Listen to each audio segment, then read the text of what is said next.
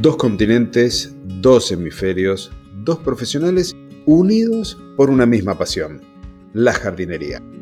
Bienvenidas, bienvenidos a un nuevo episodio del podcast de jardinería y paisajismo, el espacio en donde encontrarás conceptos, técnicas, estrategias y noticias del mundo de las plantas para que puedas tener tu jardín más lindo cada día.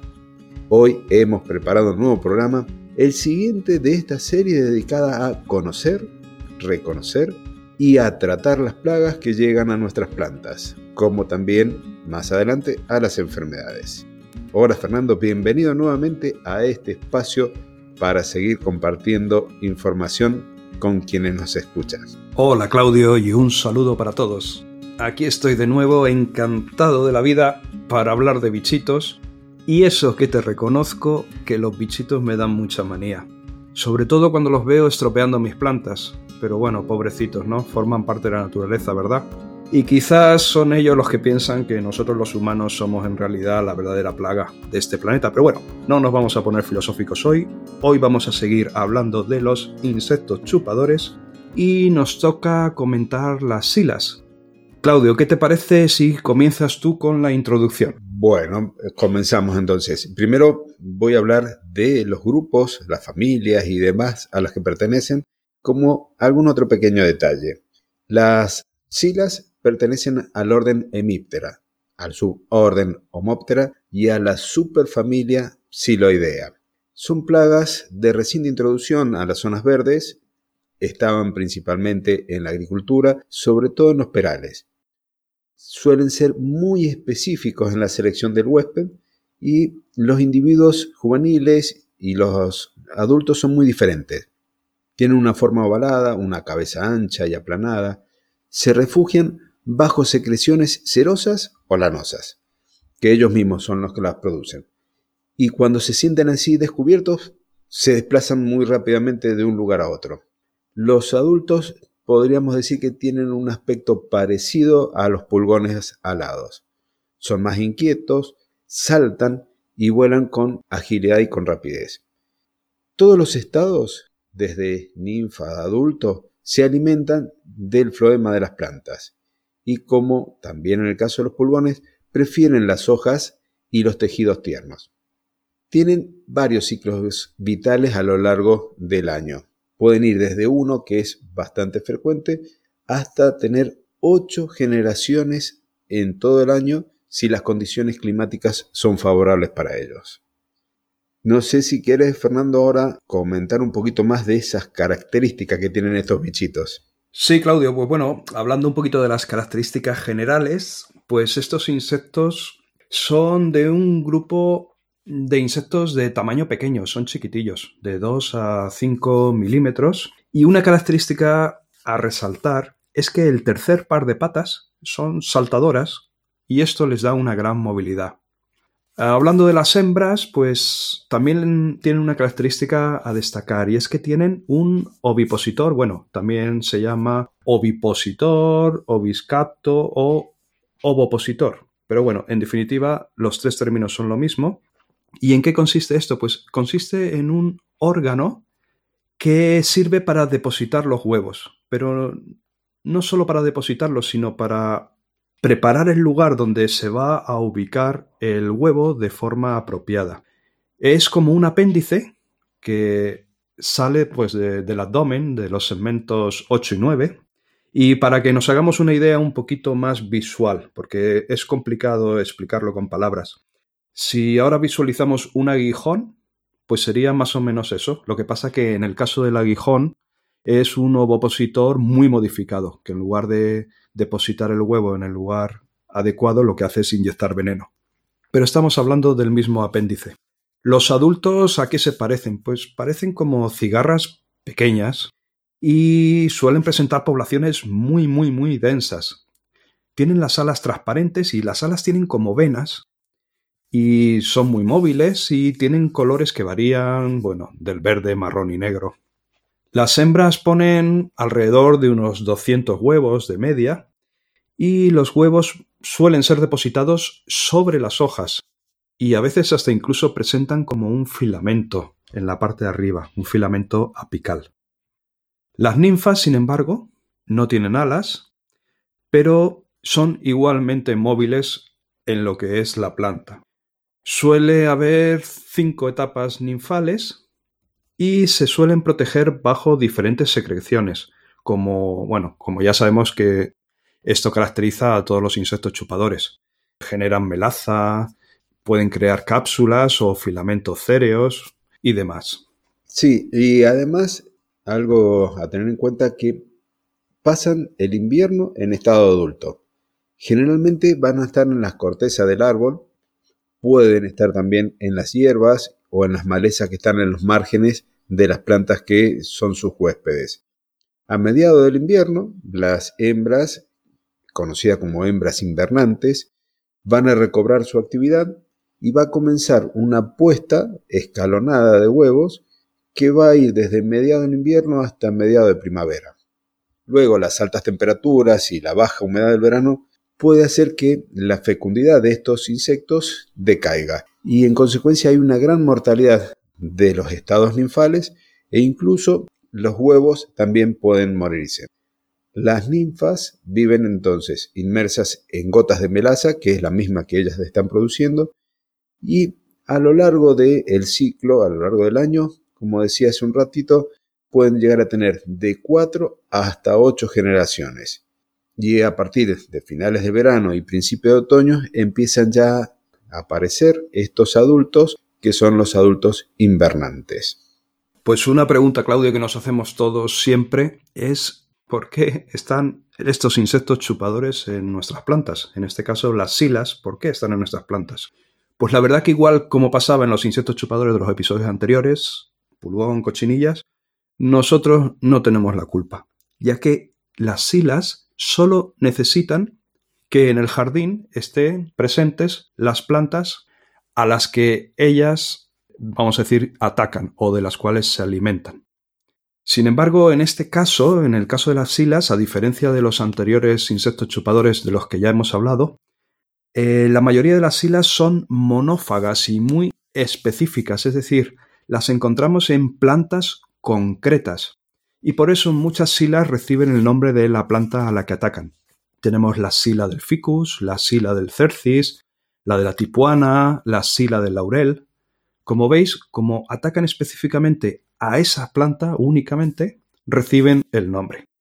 Y bueno, entre los diferentes tipos de silas, según la planta que ataquen, también existen mm, diferencias importantes. No es la misma sila, ni tienen las mismas características. Es importante, entonces, también, como siempre, controlar que las plantas que traigamos de un vivero estén sanas y no porten a nuestro jardín este tipo de plaga. Claudio, estas plagas generan daños, por desgracia, en nuestras plantas. ¿Y cuáles serían esos daños? Bueno, la mayoría de los daños son en los insectos chupadores muy similares en cuanto al aspecto. En este caso tenemos que hay daños directos y daños indirectos, podríamos clasificarlo de esa forma. Los daños directos tienen que ver con algunos aspectos estéticos, como por ejemplo la decoloración, eh, la deformación y el enrollado de las hojas. Hay un debilitamiento general de la planta. Y también es importante destacar que pueden llegar a ser transmisores o vectores tanto de virus como de bacterias e incluso de hongos. Los daños indirectos que vamos a, poder observar en las plantas cuando tenemos un ataque de, psilas es esa generación de melaza tan importante que va a hacer que el suelo, el pavimento, los vehículos, si están eh, debajo de esas plantas, el mobiliario, queden todos manchados por esta melaza que producen. Y en el caso de los que producen lana, por ejemplo las psilas del ficus, también va a haber una afección en el aspecto visual de la planta. La calidad ornamental de la planta se ve muy afectada. Pero lo importante es ver cómo podemos descubrirla, cómo podemos diagnosticar la presencia. ¿Y qué nos puede decir Fernando entonces? ¿Qué elementos tenemos? Pues va a ser realmente fácil diagnosticar esta plaga en nuestras plantas. Y muchos de los elementos o signos de su presencia nos van a resultar ya familiares por los anteriores eh, insectos chupadores de los cuales ya hemos hablado. Por ejemplo, aparecen puntos cloróticos, puntitos amarillos, es simplemente donde la sila eh, ha picado la hoja para alimentarse.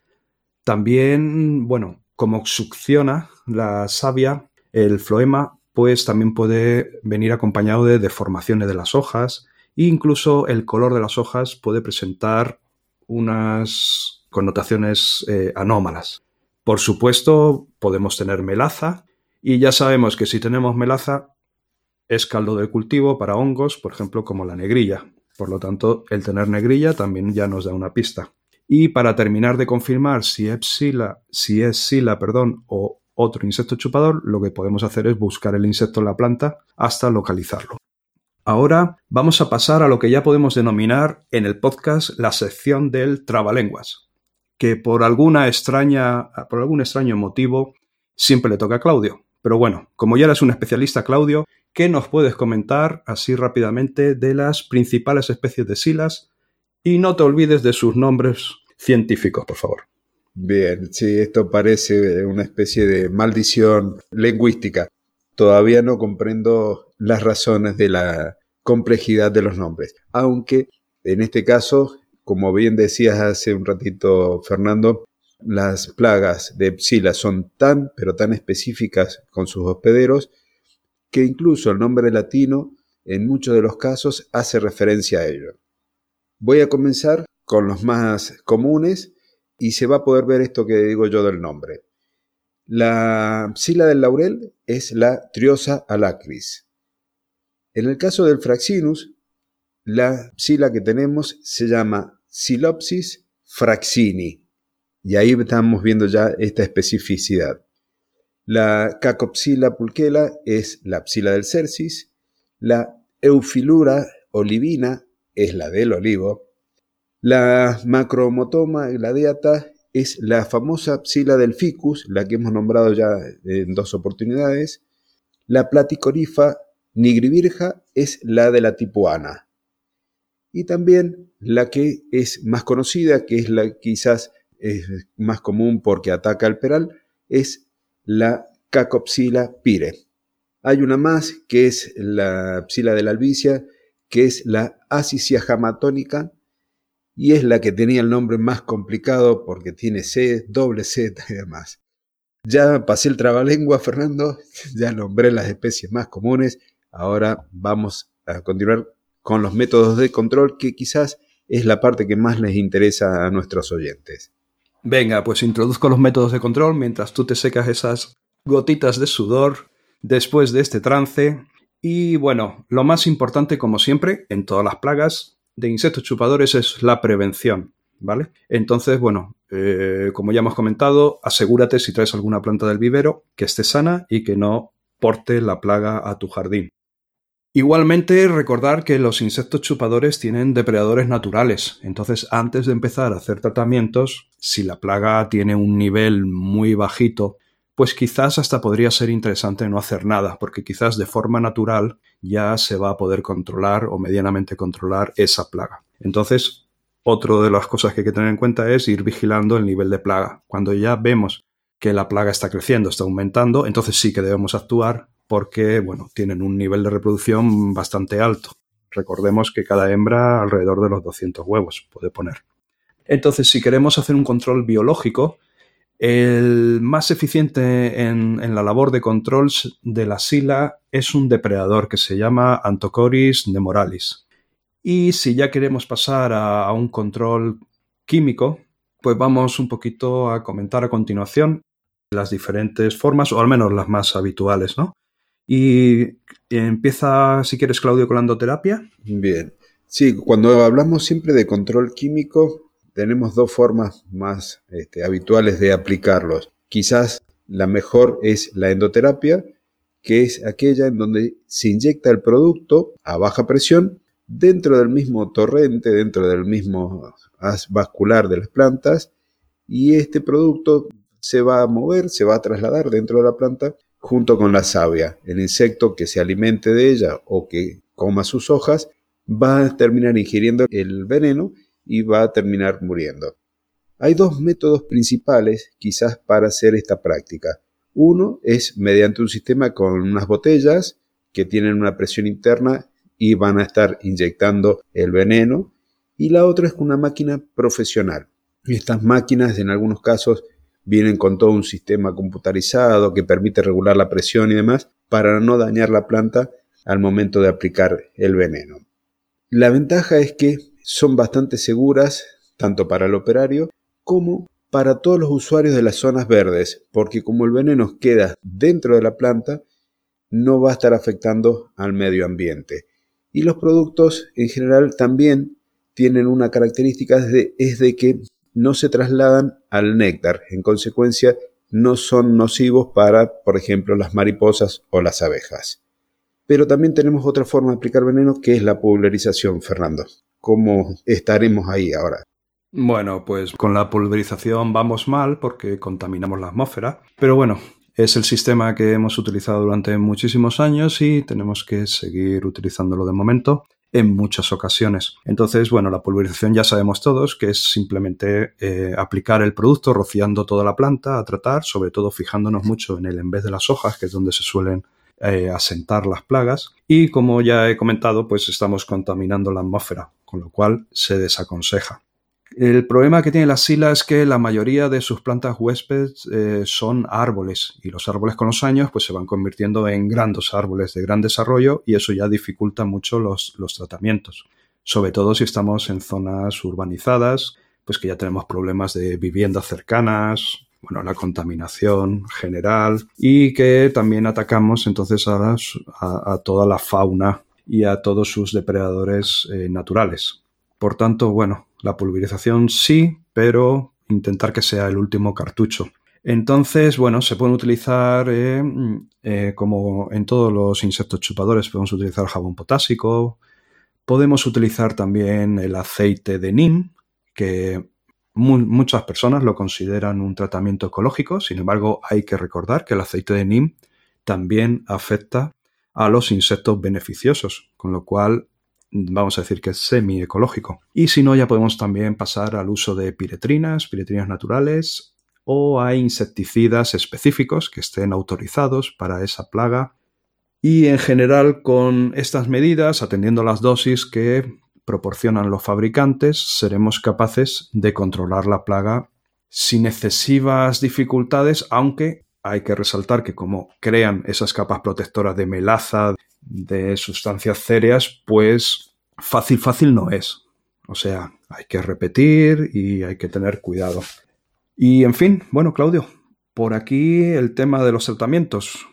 Bien, eh, creo que entonces hemos llegado nuevamente al final del episodio. Se me ha hecho muy cortito, Fernando, la verdad que disfruto tanto de estos momentos compartidos, de estos episodios este, en colaboración, que es un abrir y cerrar de ojo para mí. Así que hemos llegado al momento de la despedida. Muy bien, no hay problema, Claudio. Si se te ha hecho cortito, si quieres podemos repetir la parte del trabalenguas, que creo que no ha quedado muy claro. Pero no, es broma, es broma. Bueno, pues un saludo caluroso para todos. A mí también se me ha hecho cortito, pero bueno, la alegría es que seguiremos publicando episodios, seguiremos hablando de plagas y de enfermedades que por desgracia son muchas, o sea que tenemos para muchos episodios. Así que seguir el, canal, seguir el podcast porque tenemos mucho que hablar. Un fuerte abrazo, disfrutar del jardín lo máximo posible, que vayan todas las cosas también lo máximo posible y hasta el próximo episodio. Bien, gracias Fernando. Gracias a ti, querido oyente, que estás del otro lado, que nos motivas a seguir produciendo material de difusión cada semana y los especiales como este que hacemos con Fernando porque nos das la oportunidad no solo de compartir y de disfrutar este momento, sino de llegar a más audiencia. Y para llegar a más audiencia, te pedimos que le des el me gusta, que compartas el episodio, que nos dejes un comentario, porque eso nos ayuda con la difusión. Y si querés conocer más, si querés ver más información y demás, Recordad que está el canal de YouTube y la página web de Fernando en personalgardenshopper.es, igual que mi canal de YouTube y la página web mía, la de claudiodorato.com. Gracias nuevamente por haber llegado hasta acá y es el momento de despedida. Dos continentes, dos hemisferios, dos profesionales unidos por una misma pasión. la jardinería. Hasta el próximo jueves.